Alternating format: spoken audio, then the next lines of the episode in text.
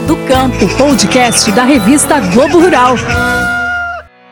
Energia e a diversidade das mais de 3.500 pessoas que fazem parte do nosso propósito tornaram a Endi a maior empresa privada de energia do país. Com 25 anos de história no Brasil, estamos impulsionando a transição energética para um mundo neutro em carbono e criando soluções que ajudam empresas e cidades a serem mais eficientes e sustentáveis. Acesse endi.com.br e saiba por que há 25 anos vamos além da energia no Brasil.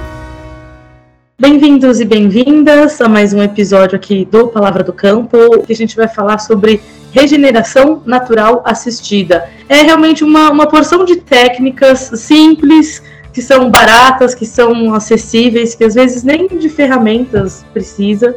É, e são técnicas que podem acelerar então essa recuperação de vegetação, uh, recuperação de áreas degradadas, com o mínimo de intervenção possível. Tem intervenção, mas é só um pouquinho exatamente para entender esse meio do caminho e desmistificar esse nome que parece ser um pouco novo, né? A gente vai conversar com a Luciane Alves, ela é especialista em restauração florestal do WR Brasil, que tem aí liderado algumas iniciativas nesse sentido e está tentando difundir a regeneração natural assistida exatamente por ser barato, fácil, acessível, é meio que o que o produtor quer, né, Luciana? Pois é. Obrigada, Mariana, pelo convite. Eu acho que a regeneração natural assistida é uma oportunidade, né, uma alternativa, como você disse, muito mais barata para, para os produtores rurais poderem aderir ao processo de regularização ambiental, que é, é, é uma das, das vertentes assim que onde a gente pode utilizar a regeneração natural assistida e que está no momento, né, todos os produtores rurais hoje precisam aderir ao programa de regularização ambiental, precisam ter suas áreas de reserva legal, suas áreas de, de preservação permanente protegidas, e a regeneração natural assistida pode ser uma forma realmente barata e fácil de cumprir a lei e ao mesmo tempo gerar benefícios tanto para a propriedade, para melhorar a produção, como para o planeta como um todo. Muito legal, muito legal. É, vamos começar do começo, então. Qual que é a diferença, então, da gente falar de uma regeneração é, convencional, vamos dizer assim, para uma regeneração natural assistida, né? Quais que são o, o que, que é a linha tênue aí que divide dois, esses dois tipos de regeneração? Então, Mariana, a regeneração é o processo natural de, de recuperação da terra, de uma vegetação que foi eliminada em algum momento, uma vegetação nativa que foi eliminada em algum momento, e depois de abandonada, ela se recupera, né? Então, a natureza ela tem esse potencial de se regenerar, de se recuperar sozinho.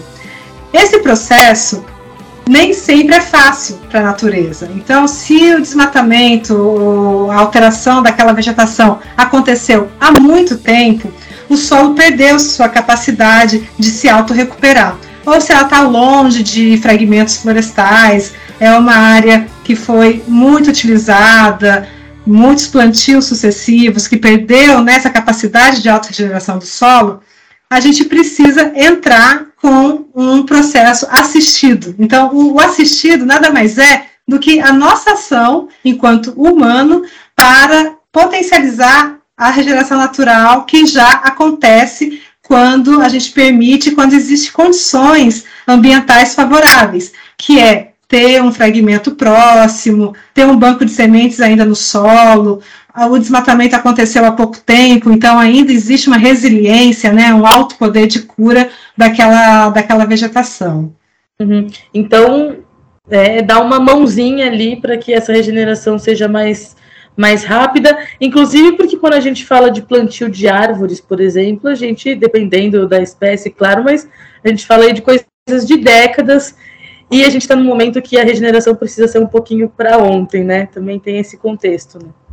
Exatamente. No outro extremo, né, numa área muito degradada, onde a regeneração natural não acontece, eu preciso plantar. Às vezes eu preciso plantar uma grande quantidade, é uma, uma mãozinha muito maior, né, que tem um custo maior e onde eu estou intervindo ainda mais na regeneração natural. O meio termo entre a regeneração natural e o plantio é a regeneração natural assistida, que é uma, um leque de possibilidades de menor e maior custo, de maior ou menor intervenção, mas que eu vou conseguir acelerar esse processo, porque, como você disse, é, a, questão é urgente. É, o que mais que traz de benefício na prática?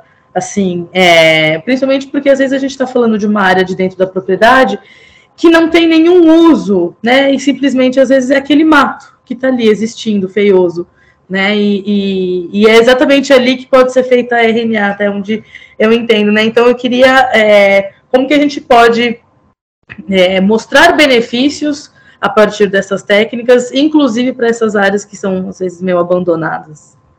Então, Mariana, é, como você disse, né, as mudanças climáticas estão aí batendo na porta e todo mundo está sentindo né, o efeito disso. E no campo o efeito é, é, é muito grande mesmo, né?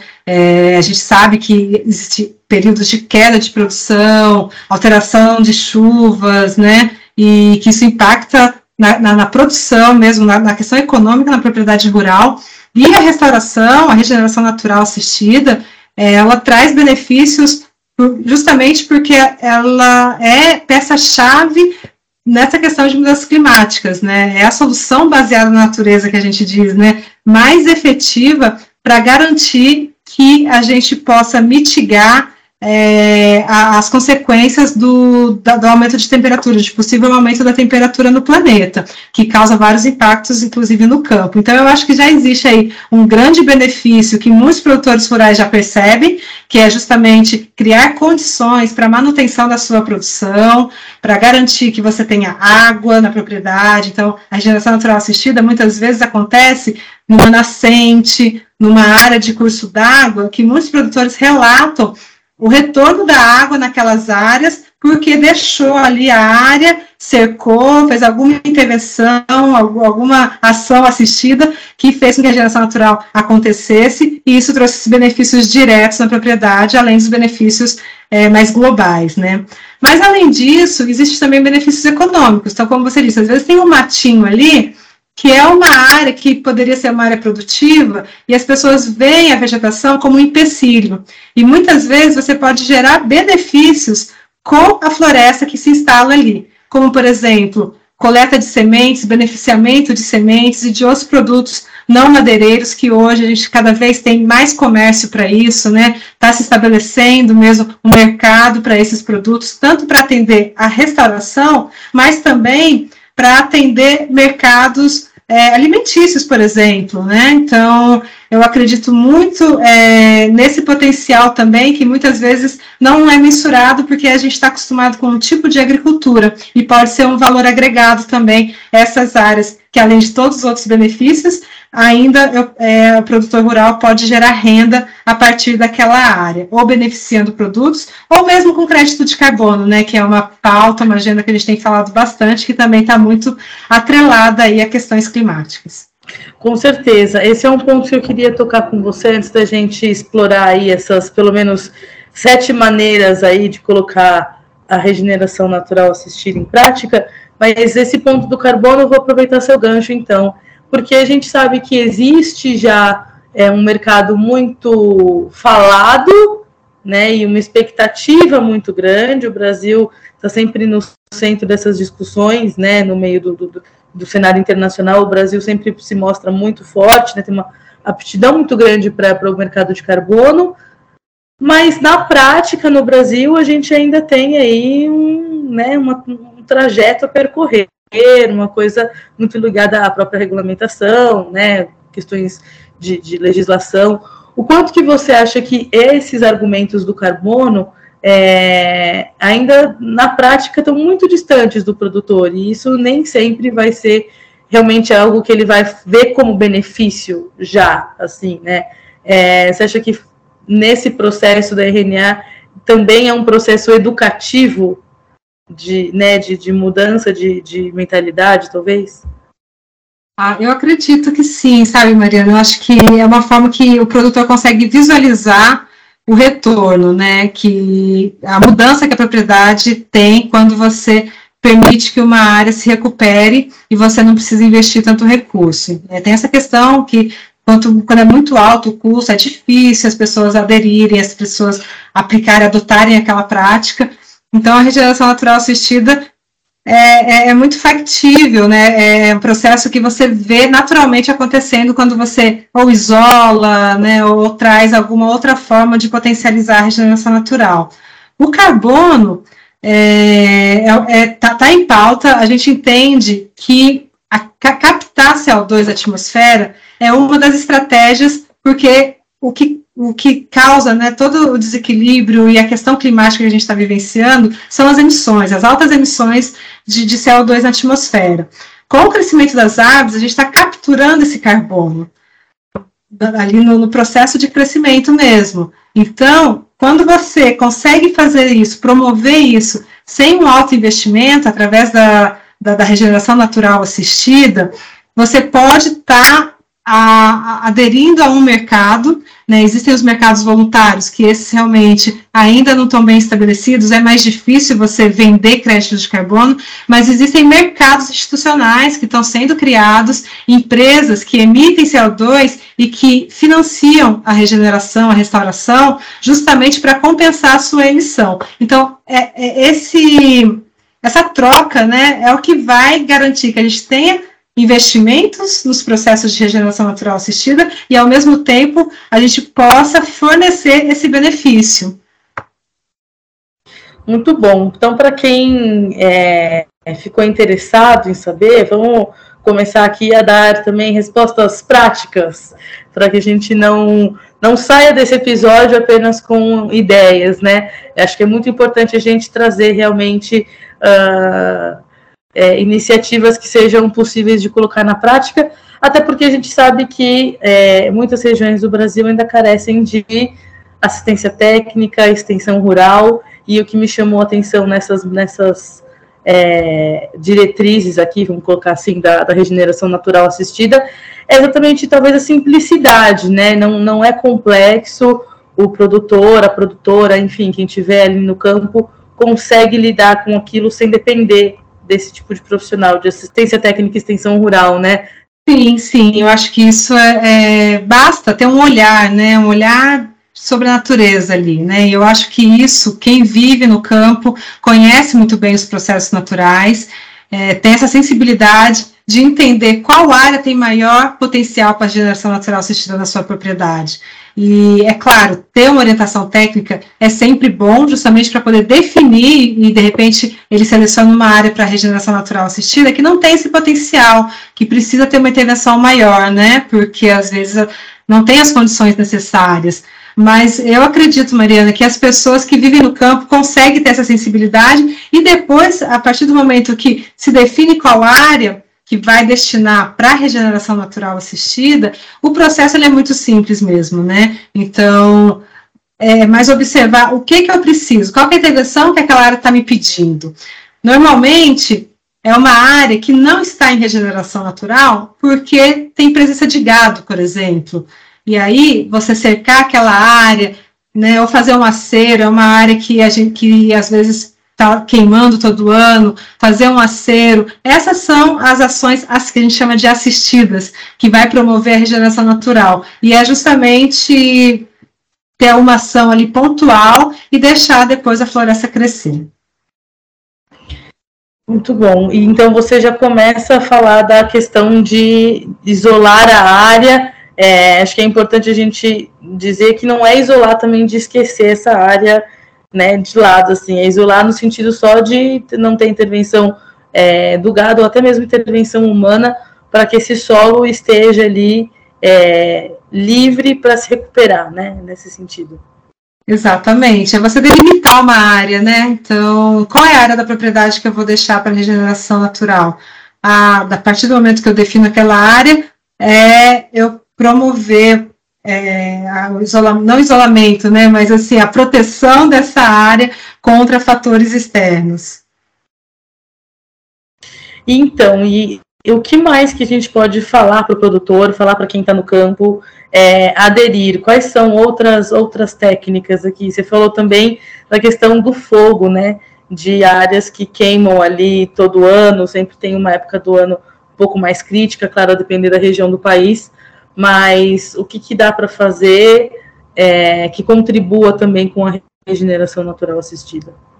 Eu acho que o primeiro ponto é, é isso, você separar essa área, às vezes com cerca, às vezes com acero, enfim, definir qual que é a maneira que você vai impedir que o fator de degradação chegue nessa área. Se o fator é o fogo, é um acero que você vai fazer. Se o fator de degradação é o pisoteio de gado, você vai cercar, né, impedir a entrada desses animais nessa área. Se o fator pode ser muitas vezes é, a presença de formigas, por exemplo. O solo, às vezes, está num nível de alteração, de acidez, que tem muita presença de, de, formigueiros, e essas formigas entram nessas áreas de regeneração natural e cortam né, a, as mudas que estão crescendo, enfim. E, então, é, é necessário isolar esse fator também. Então, às vezes, pode ser eliminando essa formiga, seja através do formicida, seja através de outras práticas mais ecológicas, mas também é, é, é, uma prática normalmente usada na regeneração natural assistida. A gente pode também é, promover o estabelecimento das espécies que eu quero. Então, às vezes, eu tenho uma área que é o mato e tem mistura de capim, tem uma, um arbusto, e aí tem uma erva, mas tem as árvores também que estão crescendo ali, competindo né, com esses, vários tipos de vegetação.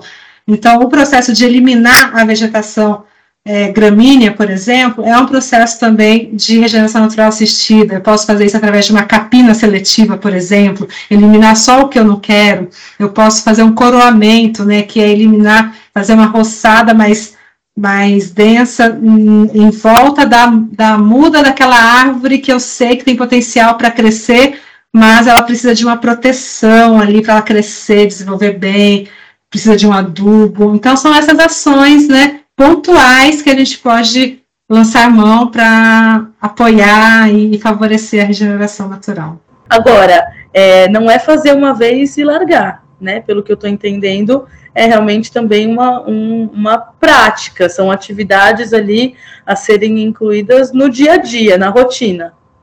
É um processo de observação, né? É, mesma coisa na agricultura ou na pecuária produtor está sempre ali, cuidando, observando e fazendo as intervenções necessárias para garantir que aquilo que ele plantou se estabeleça, né, para garantir que está tudo bem com o seu gado. A regeneração natural, né, a restauração é a mesma coisa. É claro que de tempos em tempos é muito importante observar e entender onde está demandando uma atividade, entender qual atividade que eu posso fazer naquele, naquele lugar, naquele momento. Então, faça um primeiro uma primeira intervenção, mas é, de tempos em tempos é bom sempre observar se está surgindo algum outro elemento que está impedindo o progresso do, do, crescimento daquelas árvores, daquela área, né? Então, acho que, que é fundamental. A gente nunca pode abandonar um processo que a gente está promovendo na propriedade. Eu acho que com a regeneração natural assistida é a mesma coisa. Você falou, e eu, eu acho que vale a pena a gente esclarecer um pouco, a regeneração natural assistida por si só, ela inclui única e exclusivamente espécies nativas, plantas, árvores, né? A gente está sempre falando da nativa, obedecendo talvez então o bioma ao qual aquela propriedade está inserido? Ótima questão, Mariana. É, sim, quando a gente fala de restauração da paisagem florestal, né, restauração daquele ecossistema original, a gente quer chegar no final a, a uma área com uma vegetação semelhante ao que era, ou seja, com espécies né, nativas daquele território, daquele bioma. Claro que ao longo do processo, para eu acelerar né, esse, esse assistida, eu posso lançar mão também de espécies que crescem rápido, que promovam um ambiente que vá atrair outras espécies. Então, vou trazer um exemplo para você, né? Os sistemas agroflorestais é uma técnica também de regeneração natural assistida, é, que é nada mais é que trazer elementos que vão promover uma recuperação, né, vão acelerar o processo de regeneração natural, e ao mesmo tempo eu vou poder colher frutos, colher alimentos daquela área. A presença desse elemento, dessa planta, que às vezes não é nativa, ela vai se dar de forma temporária ela vai ser um elemento que acelera é, é o meu elemento do assistido, né, da regeneração natural assistida, mas que não é permanente. Nesses casos, sim, é super bem-vindo e é super importante em algumas condições que eu traga essas espécies, porque ela vai favorecer o processo de regeneração natural e, ao mesmo tempo, o produtor rural vai poder usar aquela área gerando um retorno né, um benefício, um alimento para consumo ou para venda durante o processo de regeneração natural. Muito interessante, né? É, a gente vai, vai entendendo que é o que você falou, são exercícios de observação e que é tudo muito dinâmico, né? Exatamente pela natureza ser viva, né? Exatamente, exatamente. É isso, assim, a gente não tem muitas opções prontas, né? Eu acho que não faz sentido na natureza a gente trazer um pacote pronto, onde a gente deixa ali e a coisa acontece sozinha, né? Então, uhum. essa, essa prática da observação, ela está presente sempre nos processos naturais e não vai ser diferente. Mas também é algo que, a partir do momento que se estabeleceu, depois ali de uns dois, três anos, a coisa vai por si só também, né? Então, acho que isso tem um, é um diferencial do plantio, é, unicamente, né? Plantio total de, de, de árvores, onde a gente já tem observado que demanda aí de 5 a 10 anos de cuidados para garantir que aquelas árvores se estabeleçam. Com a regeneração natural assistida, justamente porque são áreas que já existe um potencial de regeneração, e isso, esse tempo é reduzido também. Agora, você tinha falado sobre essa questão da, do controle de gramíneas, o próprio controle da, é, de formigas, por ser uma regeneração natural, é, pede-se única exclusivamente, então, os biológicos, ou como você mesmo falou, às vezes nas agroflorestas, muito pouco entra o produto químico, porque a própria natureza ali já está se regulando, né? É, existe uma diretriz, assim, de bom senso, pelo menos? É, eu, eu não vejo como impeditivo, né? É você usar produtos químicos para apoiar nesse processo de eliminação da gramínea, de formiga, por exemplo, né? Então, isso vai, vai depender realmente do bom senso, da área, né? Eu, eu acho que se você pode adotar por práticas ecológicas, né, agroecológicas que a gente fala, é sempre melhor um processo como esse, mas a gente entende também que isso demanda mais mão de obra. Por exemplo, uma capina manual vai demorar, vai demandar muito mais pessoas, acaba tendo um custo mais elevado do que se você usar algum produto que vá fazer esse processo. Se você vai, é uma área muito extensa e não tem um, recurso para investir, né? Então você pode lançar mão no primeiro momento de algo nesse sentido de, de, uma, de uma capina química e depois o que o processo estabelece você não precisa usar mais.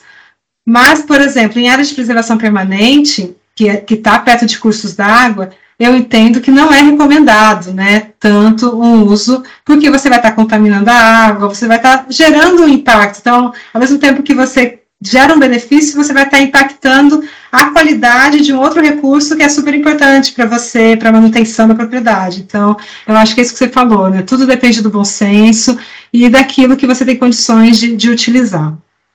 E também essas dicas que a gente pincelou aqui também não precisam ser colocadas todas em práticas de uma vez só, né? Acho que também é um pouco a questão do perfil do produtor, tamanho da área, fazer aos poucos, né? Mas desde que desde que comece fazendo, né? Com certeza, é um processo escalonado, começa com o que pode, tanto em termos de tamanho de área, quanto te, em termos de disposição mesmo de recursos, né? Então, eu concordo com você. Eu acho que a gente tem que dar, dar o passo do tamanho da perna, né? Justamente para garantir que a coisa vá, que a coisa continue. A gente começa grande demais, às vezes não consegue. E a gente não precisa usar todas ao mesmo tempo, e muitas vezes nem precisa usar todas as técnicas de regeneração natural assistida. É muito provável que em alguns locais uma técnica só seja suficiente. Então, volta naquilo que a gente falou mesmo da leitura do ambiente. Às vezes eu preciso lançar mão de todas, mas aí eu posso fazer algo de forma escalonada. É isso, eu acho que a gente dá o passo na medida que, que, que consegue. Pois é, então para quem ficou interessado aí em saber mais desses, desses passos, se dá para fazer um, se dá para fazer todos, qual melhor aderir, fica o convite para ler a reportagem completa no nosso site, revistagloborural.globo.com. Eu vou agradecer a participação da Luciana, a gente estava conversando aqui com a Luciana Alves, que é especialista em restauração florestal do World Resources Institute no Brasil. Fica o convite para todo mundo ler a reportagem e um agradecimento para a Luciana. Eu acho que todo mundo né, que está no campo tem total condições e conhecimento sobre as suas terras e a melhor forma de conduzir o processo de regeneração. É ótimo, é isso. Obrigada, viu, Luciana, pela, pela conversa aqui com a gente. Eu que agradeço, foi um prazer.